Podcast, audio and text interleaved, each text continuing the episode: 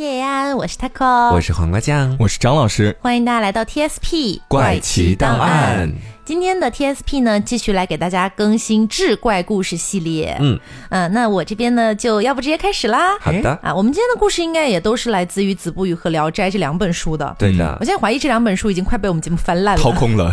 我今天找资料的时候，真的略过了好多以前讲过的故事，对剩的故事也不多了。而且主要是《聊斋》这本书，确实是已经做了太多期了。对子不语可能还能再挖掘挖掘。嗯嗯，那我今天先给大家讲的第一个故事呢，是来自于《子不语》卷四里面的一篇，叫做《替鬼做媒》。嗯嗯，这样的一个故事，说呀，在南京有一个张女士啊，张女士呢嫁了个老公，老公呢是陈先生。七年之后啊，陈先生呢就死了，张女士呢也就成为了一个寡妇。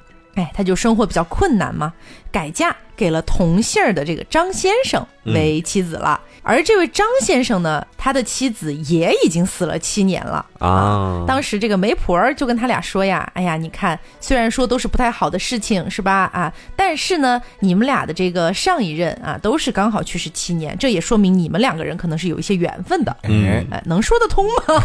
勉强说得通。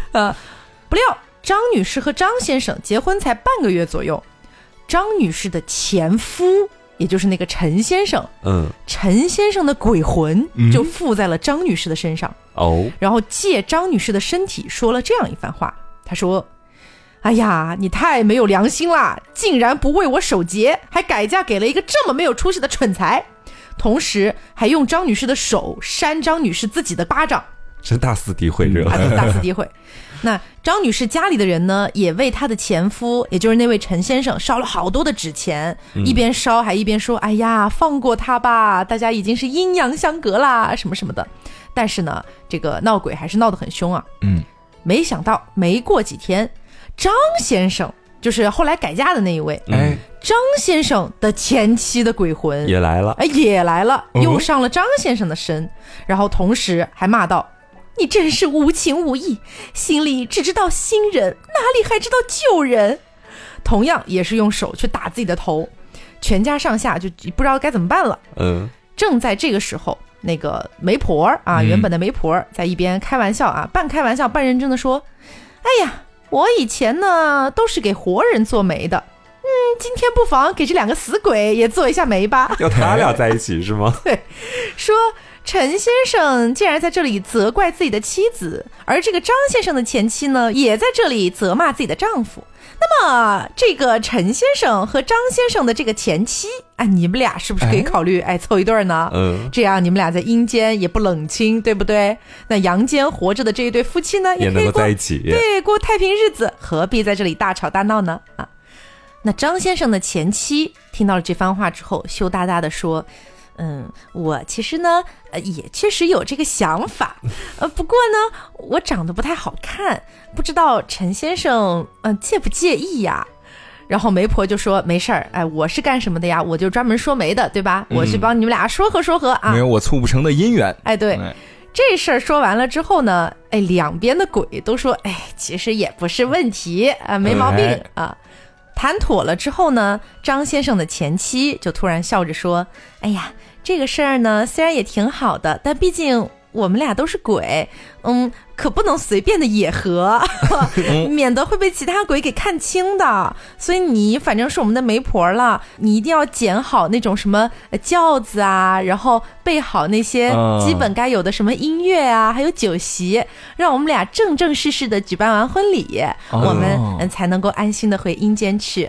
然后呢，这个活着的两个人就好好的给他们操办了一番。嗯，从此以后呢，这个张女士和她的二婚的这个张先生两个人都是相安无事了。哦哎，也说这个故事一度在南京的一个地方传得非常的广，这个样子。嗨，说到底就是要把他们配对正确，这样的话就可以相安无事了。重新配对了啊。我这边呢是《子不语》当中一个蝴蝶怪的故事。哦吼，嗯蝴蝶精，蝴蝶精啊，说京城啊有个姓叶的人，他和益州的王四关系很好。这七月初七呢是王四的六十大寿，这姓叶的人呢就骑着这个小毛驴儿啊，就到益州去祝寿了。经过房山的时候，天快要黑了，一个非常魁梧的男子骑着马追上来，问：“嘿，你去哪儿啊？”叶姓男子就告诉他说：“呃，我要去给这个王四祝寿啊。”这个身材魁梧的男子就很高兴地说：“嘿嘿，王四是我的表亲呐、我也要去给他祝寿，要么结伴同行啊。”这叶生非常高兴，跟他一起并肩而行了。这路上呢，这位身材魁梧的男子屡次偷偷地躲到这个叶姓男士的后面，呃，叶呢坚持让他走在前面。没多久，他还是呃躲在这个姓叶的男子的身后。这姓叶的人就起了疑心，说：“这这这是咒骂呀？这别是小偷吧？你盯上我了，你随便说个人你都认识。”然后他就屡次回头看，说想看个究竟，到底要干嘛。当时天色已经全黑了，这叶姓男子呢也不能够分辨出身材魁梧之士的这个形状和外貌。突然，一道闪电照亮了周围，就发现这男子的头悬在马的下面，两脚踏空而行，一路上的雷不停地击向他。这男子口吐黑气，每次被雷击中，这舌头就伸到一丈多长，啊，颜色特别红啊，红得像朱砂一样。这叶姓男子就非常害怕呀，这是啊，怎么回事呢？揍骂呀，这这是揍骂呀，这是。但是也没办法，这谁让自己搭话搭上了呢？嗯嗯，只能够自己暗暗忍下来，飞奔啊，手刀跑到王四家了。王四听到这消息呢，就出来跟他们相见了，特别高兴啊啊，摆了这个酒席来招待他们。这叶姓男子呢，就私下问他了，说：“哎，王四，我这路上碰到的男的，这是你什么亲戚啊？”王四说：“哎，我还真认识，他是我的一个表亲，姓张，现在住在京城的呃绳匠胡同，以容银为生。”这姓叶的男子稍微松了一口气，并且以为啊，这路上看到的这种种奇观是自己眼花了。喝完酒，吃完饭，这叶姓男子准备睡觉了，可是心里面还是惴惴不安呢，不肯跟路上认识的这一位身材魁梧的男子住同一个房间。但是这个时候啊，男子非常反常，就是说很热情的说：“哎呀，来吧来吧，一块住吧，俩大老爷们儿有什么害羞的？”不得已啊，这个姓叶的男子着实是害怕，说：“那就答应了吧。”我不敢违抗他。不敢违抗他，可是怎么办呢？哎，我邀请一个仆人过来跟我作伴吧。这一天晚上啊，这叶姓男子整晚都没睡，都没闭眼，而这仆人睡得很香。三更天过去，男子突然坐起来，就是这个身材魁梧的男子啊，嗯突然坐起来，反复的吐着舌头，这丈把长的鲜红的舌头把整个房间都照亮了。嗯，这位身材魁梧的男子呢，用鼻子闻到了叶某的床帐，口水滴滴答答的流着，伸出两只手就拿着这仆人，大嚼特嚼，啊，就开始吃是啊人了。吃人肉，咬碎的骨头呢，也是星星落落的掉在地上。这叶某呢，向来是敬奉关老爷啊，就急忙高呼：“伏魔大帝何在呀？”忽然听到一声巨响，有如钟声一般。只见这关帝手持巨刃排梁而下，直击此怪。这妖怪呢，也化为一只巨大的蝴蝶，大如车轮呐、张开两个翅膀，就像两个巨大的这个盾牌一样，挡住了这个刃。盘旋了一段时间，又霹雳一震，只见这蝴蝶和官神都不见了。这叶某呢，昏倒在地，第二天中午还没醒来。王四觉得不对劲了呀，说这怎么回事？到中午还没起来呢？就开门一看，发现哦，这场景太可怕了，啊，有这个碎骨头，然后呢，叶某又躺在地上，啊，就感觉有这种昏厥的感觉了。问了问叶某啊，说是怎么回事啊？这叶某也是一五一十的把昨天晚上经历过的所有事情都交代了一遍。之后呢，这王四就觉得奇怪，说：“哎，我这昨天一起来祝寿的人，不是还有一个姓张的荣银匠吗？嗯，嗯，哎，这哪儿去了呢？”后来他就派人去找了这个荣银匠，就发现这荣银匠正蹲在炉子旁边烧银呢，根本没提到到益州祝寿的事儿。啊，哎，他根本就没到那个地方去根本就没到，就只能说这叶某在半路遇鬼了。哦，然后化形成了他那个样子。是，哦，还挺精妙的这个故事。哎，好，那我接下来跟大家讲一个在《聊斋》里面的故事哈。嗯这故事叫《梅女》，梅是梅子的那个梅。嗯这个故事的主人公呢叫做风云亭，在他年纪轻轻的时候，妻子就死了。时过境迁，许多年之后，有一天，他在客房里面躺着，忽然觉得欲火中烧啊，非常的想要独爱。果不其然是你挑的故事。这个时候，他看见墙壁上恰好有一个婀娜多姿的女人的身影，只不过模模糊糊的，看得不太清楚。他赶紧甩了甩头，觉得是自己太想女人了，都出现幻觉了。可是呢，墙上的那个女人既不动也不消失，他感到非常的奇怪。走近了，仔细一看，发现墙上真的有个女人，只不过这女的长得有点奇怪，舌头伸得长长的，脖子上还有一条绳索，正慢慢的从墙上飘下来。风云亭这时候才明白过来啊，觉得这女的可能是个吊死鬼。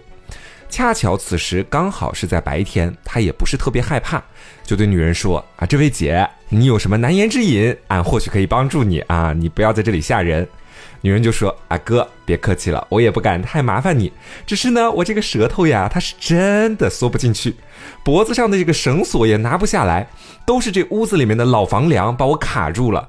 你能不能把这房梁换了，放我出去呀？”风云亭听了之后，就把旅店的老板叫了过来，问他怎么回事儿。老板就说呀，这一座房子十年前是梅家的住宅，一天夜里来了一个小偷，被梅家的人捉住了，送到了县衙。但小偷贿赂了县衙里面的官员，诬陷这个梅家的女儿和自己通奸，还把梅家的姑娘传到公堂上面去审问。哪个女孩子能受得了这种奇耻大辱呀？梅家姑娘不肯受辱，就上吊死了。想来那个女鬼应该就是梅家姑娘。嗯，后来梅家老两口也接连的死去，这座房子就被我开了旅馆。风云亭听了之后，又把女鬼求他的话告诉了老板，并且和老板一起把屋子里的房梁给换了。之后，风云亭仍然住在这间屋子里面。半夜，女鬼又来了，我们后面就叫这个女鬼叫美女了哈，好，就是梅家女儿的意思。美女看到风云亭之后，就一直感谢他啊，特别开心啊，是你治好了我的病，我现在舌头能缩回去了，脖子也没有绳索了，特别舒服。Thank you，Thank you 啊！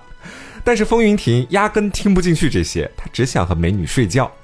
美女就很不好意思呀，说：“哥，我现在还不能够和你云雨，因为我身上的这个阴气对你不好，下次一定啊，但是不是今天？” 嗯，凤云亭就问说。那姑娘，这下次到底什么时候呢？是在什么时候呀？嗯，美女只是笑啊，就不回答他。凤云亭就又问说：“那咱俩今天孤男寡女在这个地方，可否喝一杯酒呢？”美女也不喝。风云亭就说：“姐。”夜深人静的，咱俩就这么眼巴巴的看着对方，有啥意思呢？啊，总不能这也不做那也不做吧？啊，对，美女就说啊，那咱俩翻花绳吧。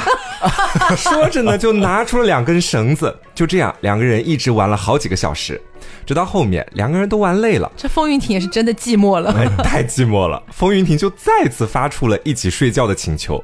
美女就说：“哎，你自己睡吧，我们鬼都是不需要睡觉的，只不过我是有点这个按摩的技术在身上的，让我来给你按按摩吧。”风云亭也没有办法呀，行吧，又是翻花绳，又是按摩的，看你还能有什么花招？就可能是这个美女按的太舒服了，也可能是这个花绳翻的太累了，刚垂到腰部的时候，风云亭就睡着了，一觉醒来已经是中午。他觉得身体特别舒服，就好像刚刚去了仙境一样，就更加佩服这个美女的按摩技术了。但是美女这个时候却不见了，直到晚上的时候才来。风云亭就问他说：“哎，你白天都去哪儿了？住在什么地方呀？”美女就说：“我们鬼嘛，也是没有什么住所的，全部都在地上，而且我们也不会被地阻碍，就像鱼不会受水的阻碍一样。”两人就这样东扯西扯，聊到了半夜，也挺能聊的哈。风云亭就苦苦哀求美女说：“求求你了，能不能和我睡一觉？”他真的好执着。我妻子已经走了太多年，我太痒了。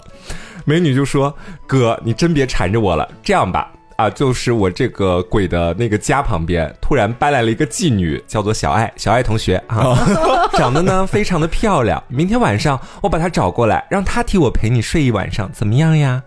风云亭想都没想就答应了。第二天晚上，美女果然带了一个风韵少妇过来了。啊，小爱同学。对，那个少妇三十多岁左右，走过来也是整个人婀娜多姿的。嗨，我来了。看起来非常的轻佻和优雅。三个人就一起坐了下来，玩了一会儿游戏。这美女就非常识趣，就先走了。而小爱同学呢，就和风云亭呢是一番云雨。事后，风云亭就问小爱同学说：“你的家世是什么样的呀？”他说了半天也说不清楚，只说。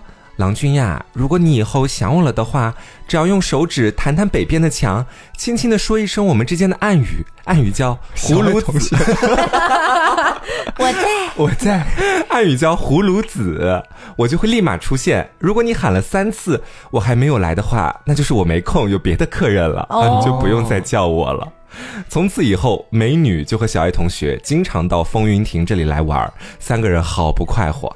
我们这时候再把视线聚焦到另外一边，说衙门里面有个典史，是浙江这边的名门望族，他的第一任妻子和仆人通奸，被他休回了娘家。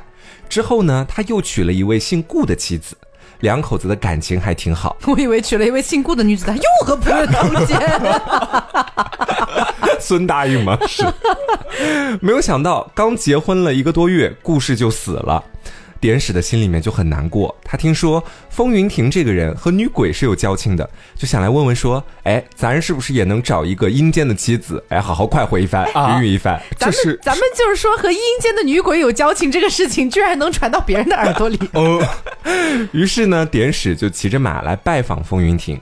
刚开始的时候，风云亭心里想说：“哎，我自己享这个福，我可不想分给分给别人啊，我可不想有福大家享。”嗯，但禁不住这位典史再三的恳求，最后风云亭答应把小爱同学给他招过来。晚上的时候，风云亭就敲了敲北边的墙，小声的喊：“葫芦子，葫芦子，好像个日语名字。”还没喊到第三声呢，小爱同学就出现了。但他一看到点史，脸色马上就变了，转身就要跑。风云亭急忙拦住他，一旁的点史一看到小爱同学的脸，就勃然大怒，拿起一个大碗就向小爱同学砸了过去。哦，小爱同学吓得就直接消失了呀。这时候，突然从房间里面走出来一个老太太，冲着典史破口大骂，啊，说你这个缺德的贼，坏了我的摇钱树，快拿出三十吊钱赔偿我。一边说着，一边拿着拐杖狠狠地打了典史一下。典史很无辜呀，双手捂着脑袋就痛苦地说：“我是有原因的呀。”这个女的说：“小爱同学啊，是他的老婆啊，他老婆年纪轻轻的时候就死了。典史为了他老婆的死一直都很痛苦，没有想到呢，这位老婆成了鬼，却不正派，当了妓女，能反应过来吗？哦。”这个小爱同学就是那个故事啊，就是他那个很早之前死了的妻子啊。这个典史看到他刚刚还来服侍别的男人，就特别的生气。为什么不来服侍我？你没这个福气呀！老太太听完之后就很生气，说。你典史，你就是一个臭无赖！你以为自己当了官就了不起了？做官期间，别人给你点钱，你就能不分黑白，仗势欺人，压根没有底线。你的死期就快到了，是你爹妈在阴曹地府苦苦的哀求阎王爷，愿意把故事送到妓院去替你还债，你还不知道吗？啊，这也太贱了吧！啊，故事也挺可怜的。说完呢，又开始狠狠的拿他的拐杖揍这个典史，揍得好。对，这时候美女不知道从哪儿也跑了出来。他也走到前面去，用长簪子狠狠地扎这个点屎的耳朵。我以为他要说：“你们不要再打架了，不要打了，不要打了啦。”风云亭在一旁怕他们真的把典史给打死了，就赶紧上去劝和，说：“哎呀，就算他是罪有应得，可是如果死在我住的地方，那我不就也有责任了吗？啊，你们也稍微考虑考虑我吧。你们不要再打了，你们要打出去打吗？拖出去打，把他打死吧。”老太太和美女这时候才没有再打了，典史也赶紧趁乱跑了出去，回到了衙门里面，但是到半夜就暴毙而亡了。哦，嗯。第二天夜里面，美女就又跑到风云亭那里去了。风云亭就问说：“你昨晚为什么要打这个点史呀？你和他有什么仇呢？”美女就说：“就是他啊，接受贿赂，诬陷我有奸情。”我早就想报仇了，昨天刚好听到你屋子里面闹腾，仔细一看，没想到他就是我的仇人。还记得吗？美女前面是怎么死的？哦，就被人诬陷通奸，然后上吊自尽的。对，那个典史就是那个官员啊。冯云亭就又问说：“那那个老太太又是咒骂呢？是为啥呢？”美女又说：“啊，那个老太太呀，是个老妓女，和典史之间也是有一些恩怨在的。”两个人正聊着天呢，美女突然话锋一转，说：“啊，以前我说咱俩能有结合的一天，说下次一定，你还记得吧？眼看着那天就快到了，我实话对你说吧，我死了之后就投胎到延安的一户展举人家里面去了，只是因为先前和典史的那些大仇都没有去报，所以一直拖延到今天。你现在。”啊，跟这个风云亭说：“你赶紧买块绸子做个口袋，把我装进去，然后你就到展举人家求婚，肯定一说就成。”风云亭还在担心自己和举人家是不是门不当户不对的，生怕举人那边会拒绝这门亲事。但美女就说：“啊，你只管去，其他的咱们就说你都不用担心，交给缘分。哎，交给我，不是交给缘分。”这个缘分，缘分也没有那么灵了。但是呢，啊，你带我去展举人家里面的这个路上，你就别召唤我了。等你跟我进了洞房，喝了交杯酒的时候，就把装着我的口袋挂在新媳妇儿的头上。然后你要说一句“勿忘勿忘”，我就会出现在你面前了葫。芦籽，葫芦籽，那是小爱同学的暗语了。风云亭就照做了，就带着个口袋装着美女来到了延安。一打听，果然有一户人家啊，就展举人家，而且说呢，展家有个女儿，长得也非常的漂亮，但是吧，就得了傻病，啊，经常我有猜到，啊，将舌头吐到嘴外，像夏天的时候的狗一样。所以呢，今年已经十六岁了，还没有嫁出去，父母都为他的事情都急病了。风云亭来到展家提亲之后，展举人一看，哦哟，还有人主动想要迎娶我的这个傻女儿，马上就答应下来了，安排好了婚宴啊，几天之内全部都完成。但是展家的女儿却确实足够傻啊，什么礼节都不知道。洞房的门都是两个丫鬟扶着她进去的，丫鬟刚走，她就嘿嘿嘿嘿，傻笑，把衣服都脱了啊，赤身裸体的对着风云亭在那边就说一些不知道什么的话。还有点色情哎，这都色情。风云亭就赶紧把口袋蒙在了他头上，一边喊着说“勿忘勿忘”。这时候，姑娘的眼睛都直了啊，盯着风云亭，好像在琢磨什么。风云亭就笑着说：“哎，你不认识我了吗？”还举起了口袋给他看。姑娘终于明白了过来啊，是美女。这时候直接上了姑娘的身了。嗯，他们两个人就度过了非常甜蜜美妙的一个晚上。第二天一大早的时候，风云亭就去拜见自己的岳父展举人。展举人还觉得说把自己这个傻女儿嫁给风云亭有亏欠，还安慰他说：“哎，我那个傻女儿呀，笨笨的，肯定是给你带来了不少麻烦。谢谢你能看得上他。如果你愿意的话，我家里还有不少风流的俏丫鬟，哦 你要不要再挑一个自己喜欢的呀？”还没有等风云亭回话，展举人的女儿，也就是我们前面说到的美女，就走了过来。和以往不一样的是，她现在一举一动都显得恰到好处了，这让展举人非常的吃惊。风云亭就把这个事情的前因后果都说了一遍。展举人听完之后十分高兴，还让儿子大成跟着风云亭一起读书，一家人其乐融融。然而，过了一年多之后呢，这个他的儿子展举人的儿子大成。逐渐看不起风云亭了，觉得他小门小户的，也配跟我一起读书，两个人也越来越处不到一起了。嗯，另外一边的展举人闲话听多了，对风云亭也没有以前那么友好了。美女就发现了这一点，她就跟风云亭说：“我爹家应该是不能久留了，趁现在还没有撕破脸，我们赶快回你家去住吧。”风云亭觉得说的很有道理，就跟着展举人说了自己要走，但展举人想把自己的女儿美女留下来。美女当然是不愿意啊！这一闹之后，展举人的父子都生气了，连车马也不给他俩准备。美女就拿自己的嫁妆租了车马回了婆家。后来呢，展举人又叫女儿回娘家去住，美女就一直都没有答应。再后来，风云亭中了举人，展家和封家才有了来往。啊，只有这个故事。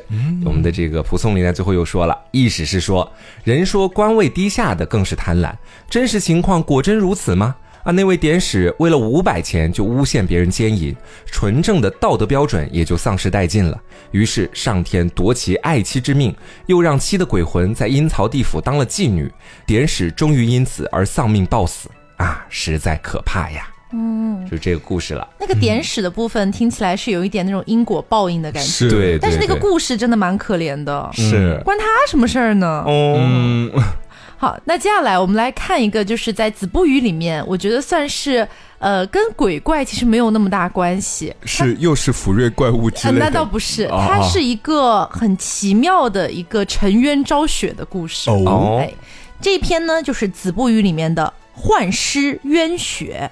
嗯，说呀，京城的顺城门外有甲和乙两个人，因为一些口角而大打出手。当时呢，甲一拳正中了乙的喉咙，这个乙呀、猛然就是气绝倒地身亡了。嗯，当时天色非常晚了，过路的行人呢，就把甲扭送到了一个营房啊，说这个捆绑关押了起来，并且把乙的尸首交给了两个官兵去看守，准备呢等到明天早上再去报告官府。那一夜啊，正逢下大雪，嗯，其中有一个老兵，他非常的体弱，很怕冷，他就对一个壮年的一个士兵说：“哎呀，呃，这个岸实在是太冷了，我回去添几件衣服，喝一点酒啊，我稍微耽搁一点时间，我就回来哈，就是摸个鱼去。是，壮年的士兵就答应了他。不料这个老年士兵一去之后，久久不见回来呀。一去不复返呢。啊对，这个壮年士兵呢想说，嗯，那既然他也摸鱼了，那不然俺也摸摸鱼。摸一个，对，这个壮年的士兵呢也去买酒，想要说驱寒取暖啊，喝酒喝得醉醺醺的，就在帐房里面昏昏睡去了。第二天早上，壮年士兵起来，发现乙的尸首不见了。嗯，哎呦，他急得不得了啊，就到处去找，但是一直没找到。正在他不知道该怎么办的时候，老士兵回来了。老士兵说：“哈，怎么 你也看个尸体都看不住？”然后年壮年士兵就说：“还不是因为你昨天晚上摸鱼去了。”而且一摸一晚上。对，总之他俩都有过错，就得想办法呀，对吧？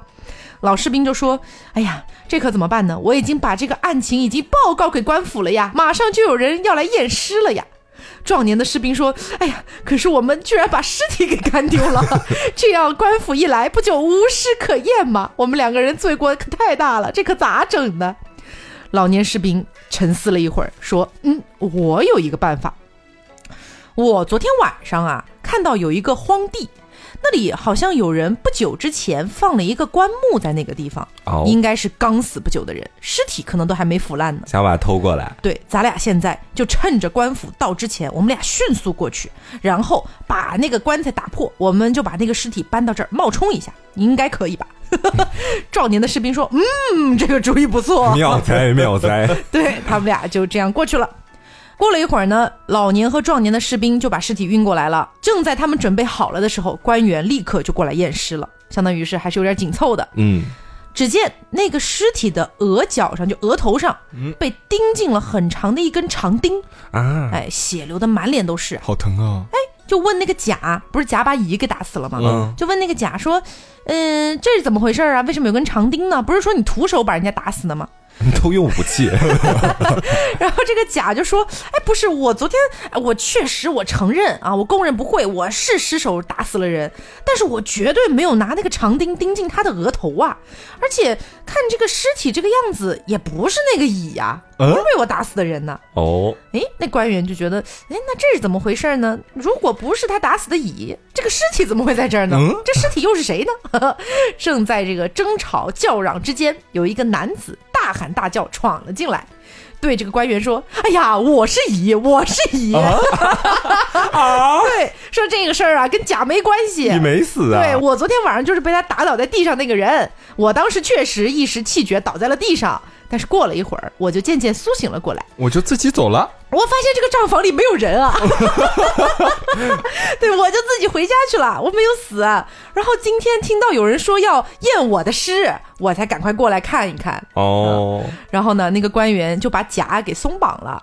然后呢，又转过头去说：“那这个壮年士兵、老年士兵，你们俩给我解释解释，这个尸体是怎么回事呢？”哦，然后进行一番拷问，老年和壮年士兵这才招供了，哦。说他们俩把尸体看丢了这个事儿，啊，才发现啊，原来这个被长钉钉进额头的这个尸体姓刘，是一个染布工人，嗯，我们就称他为老刘吧。哎，啊，老刘的老婆和别人通奸了，然后呢，奸夫和那个他老婆就趁着老刘喝醉酒了，盯长丁，哎，他俩一起盯了长钉，哦谋杀了老刘。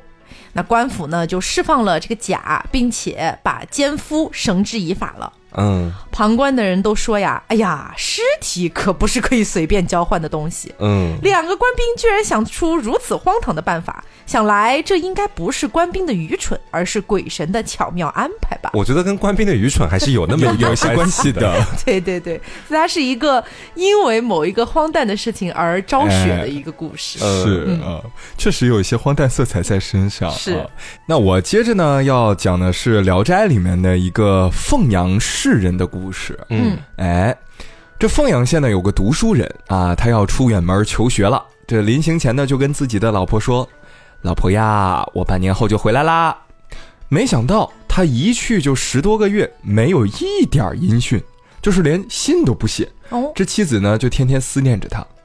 有一天晚上，妻子就躺床上了啊，这个皎洁的月光啊，透过了这个窗纱，我觉得妻子要干点别的事情了。嗯，是的啊。这个时候呢，他就说：“嗯，老公，老公，我想你了呢。”正在辗转之际，难以入睡之际，忽然，哎，他看到一个头插珠花、身穿绛色裙子的美丽女郎掀开了门帘走进来，笑着问他道：“姐姐，姐姐，你莫不是想见见你的丈夫呀？”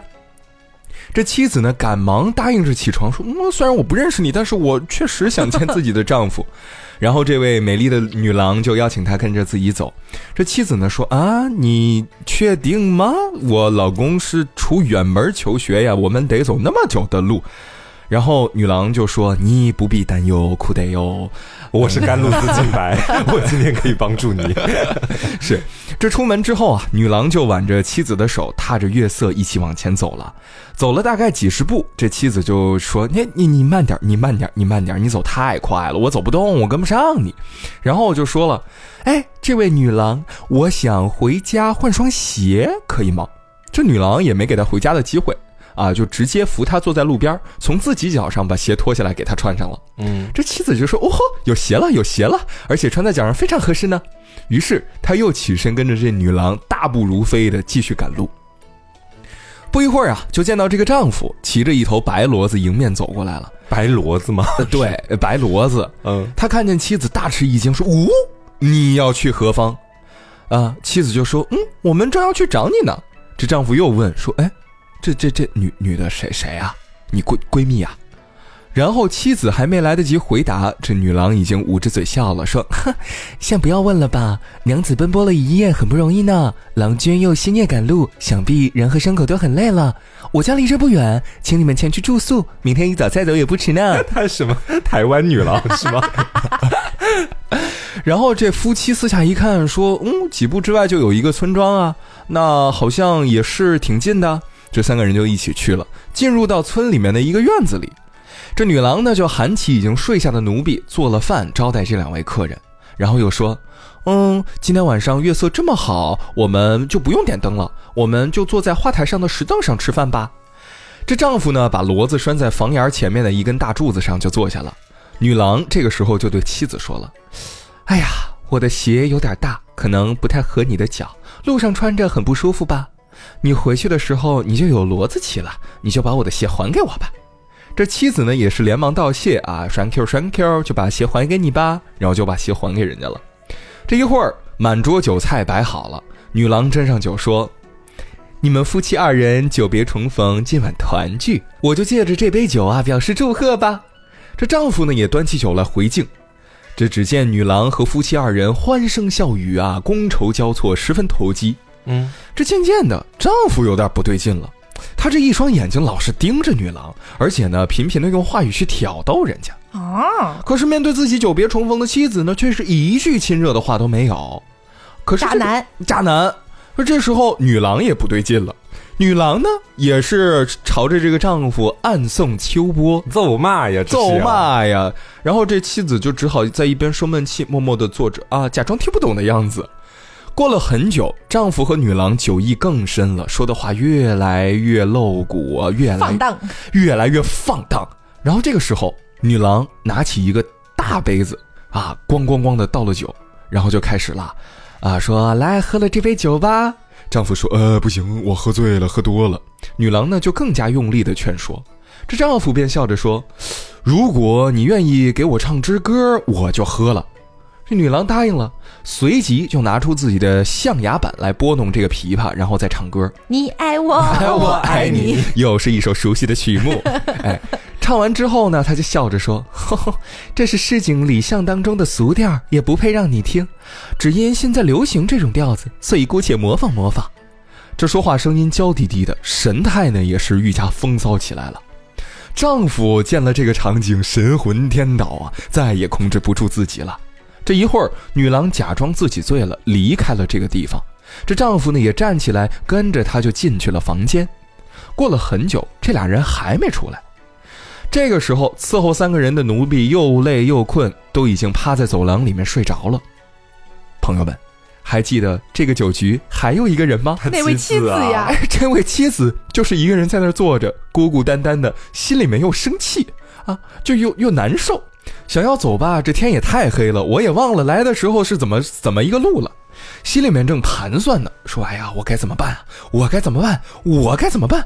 不如我先去看看他们两个到底在做些什么事情。啊，刚刚走进这房间的窗子，便从屋里面隐约听到啊这男女狂荡的声音了。啊，又仔细听了听，哎只听见这丈夫啊平时和自己在床上说的话，在这时候都向那女郎尽情倾吐，不禁气得手直哆嗦，心里发颤呐、但这时候好像也没有什么办法可以阻止他们呢，只能恨不得跑出门去啊！就心想：我死了算了。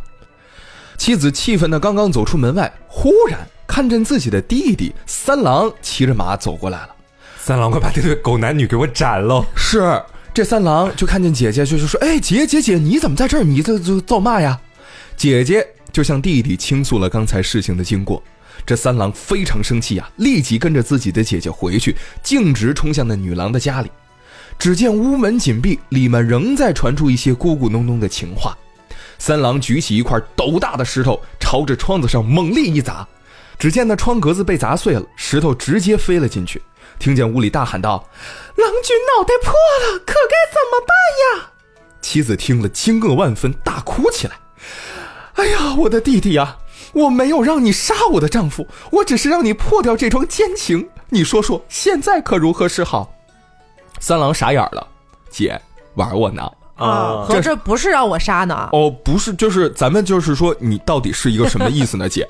啊，你哭着求我来，我刚替你出了这个心里面这口恶气，你转世就又护着这个渣男，怎么说？咱们就是说，是不是有点过河拆桥了？啊，是不是有点过河拆桥了？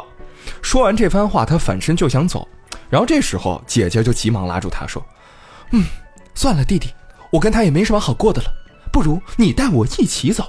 嗯，如果你不带我走的话，我也没地儿去了，我只能继续在这生闷气了，怎么办呢？这地方就把你困住了呗。就把我困住了。之后，只见这三郎一挥手，把姐姐推倒在地上，说：“你忘了刚刚你是怎么过河拆桥的了？我才不带你走呢。”这个他时候，们真的很精分。好像那个就是不知道是在某音还是某手上面有一个那个 就是精分的各种小故事，是吧？对，嗯然后有一个嗯那种女性巡回博主，就是嗯在描述自己跟朋友一起那个聊天的嗯交际的过程当中说，我生气了，我走了，绝交吧，就是这种感觉。然后这个时候啊，这个呃妻子突然发现，哦，这都是一场梦，啊，这都是一场梦。啊，嗯，在他被自己弟弟推到地上的那一刻，发现这都是一场梦。他突然醒了，醒了，醒了之后，奇怪的事儿发生了。第二天，自己求学的丈夫回来了，也是骑着一匹白骡子。这妻子见了这个情况，非常的惊疑啊，就说：“嗯，怎么回事呢？我昨天梦到的难道是真的东西吗？”之后谈起来的时候，丈夫也做了一个梦，梦里面的所见所遇和妻子做的梦完全一样啊，也是梦到自己跟那个女郎啊交交欢了半天。之后两个人就觉得，哦呦，好吓人。不久之后啊，这个妻子的弟弟三郎听说姐夫从远方回来了，也来探问了。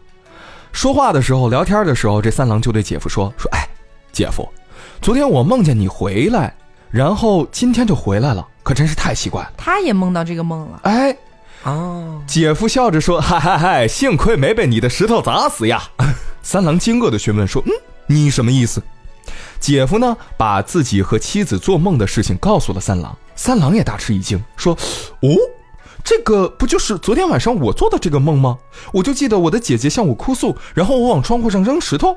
这三个人的梦境就完全相符。但是疑点来了，到现在都没人知道这女郎到底是个什么来头。哦，那有没有可能是一个平行宇宙？哎哎，然后这个女郎是真的做了这个事情，哎然后这三个人都同时梦到了那个平行宇宙发生的事情。哎，哦，嗯，有一些科幻色彩了。是 好呃，那么我来给大家讲今天的最后一个故事啊，来自于子不语。这个故事叫做《大福未享》。嗯，就是这几个字我都认识，但连在一起我就听不懂了。就是说到底，他的意思就是大的福报还没有享受的这个意思哦啊。哦，那也是福气在后头。哎，对对，那也给大家一个提示啊，这个故事是一个谐音梗的故事啊。嗯说苏州有一个姓罗的人，我们就叫他老罗。老罗呢，二十多岁，哎呀，叫小罗好了。小罗吧，啊，说大年初一的那一天晚上，小罗呢梦见了自己死去的祖父，祖父就对小罗说呀：“哎呀，小罗呀，你将会在今年十月的某一天死掉，你绝对逃不过这一关。所以呢，你现在就可以开始准备办理你自己的后事儿了。”小罗这猛然就惊醒了，然后他很害怕呀，他就把这个梦告诉了家里人，大家都是又惊又怕。到了十月份开始的十月一号这一天，全家人都围在小罗的身边，生怕他出事儿。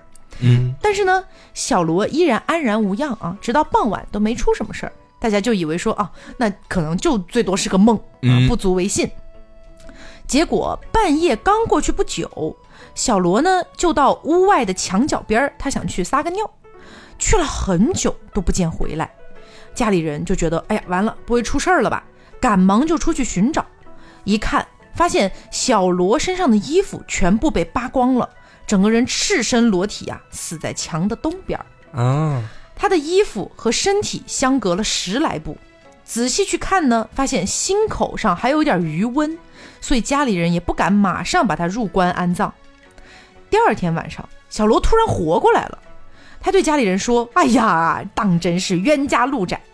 嗯，有个事儿呢，我一直没敢告诉你们。那是这样的，我呢曾经嗯这个奸污过我妻子的一个婢女啊这个婢女呢叫小春，当时导致这个小春还怀了孕，啊！但是我不敢承认啊。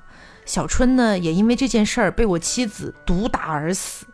哎呦，说这个小春死了之后啊，到了阴间的衙门去告状了，并且呢，嗯，这个衙门也觉得他死的确实冤屈，就派小春亲自要来拘捕我。哦啊，我当时呢不是在强东那边小便嘛，这个小春就过来剥掉了我身上所有的衣服，就像我当初奸淫他的时候的情况一模一样。嗯，哎呀，我当时吓得是不省人事啊，迷迷糊糊间就跟他一起走到了阴间的城隍衙门。城隍爷正要审讯我的时候，小春呢就由于生前牵扯的另一桩大案，被那个地方的城隍带来的人给拘捕走了。啊嗯，然后呢，阴间的官老爷就觉得，那这个原告都被别人带走了，这个案子我们还怎么审呢？审什么呢？怎么审呢？于是呢，就让这个小罗先行回到阳间。但是小罗说，估计我最终还是难逃一死啊。嗯，就问他说：“哎，那你在阴间的时候，难道一点也不关心阳间发生什么事儿吗？我们差点都快急死了。”这小罗就说：“哎呀，我我自己是知道的，我这次必死无疑。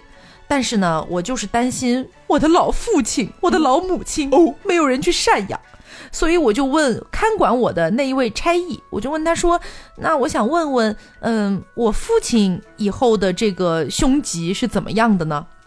差役呢就笑着说：“哎呀，难得你一片孝心，你父亲大福未享呢。哦哎，”家里人听了小罗这番话呀，都挺为小罗的父亲开心的。呃，小罗的父亲呢，也是一个暗自庆幸，说：“哎呀，哎，我还有什么大福气？还没哎，对呀。结果不到一个月的时间，小罗的父亲突然就暴毙而亡，啊，他的腹部肿得像一个大水瓢一样。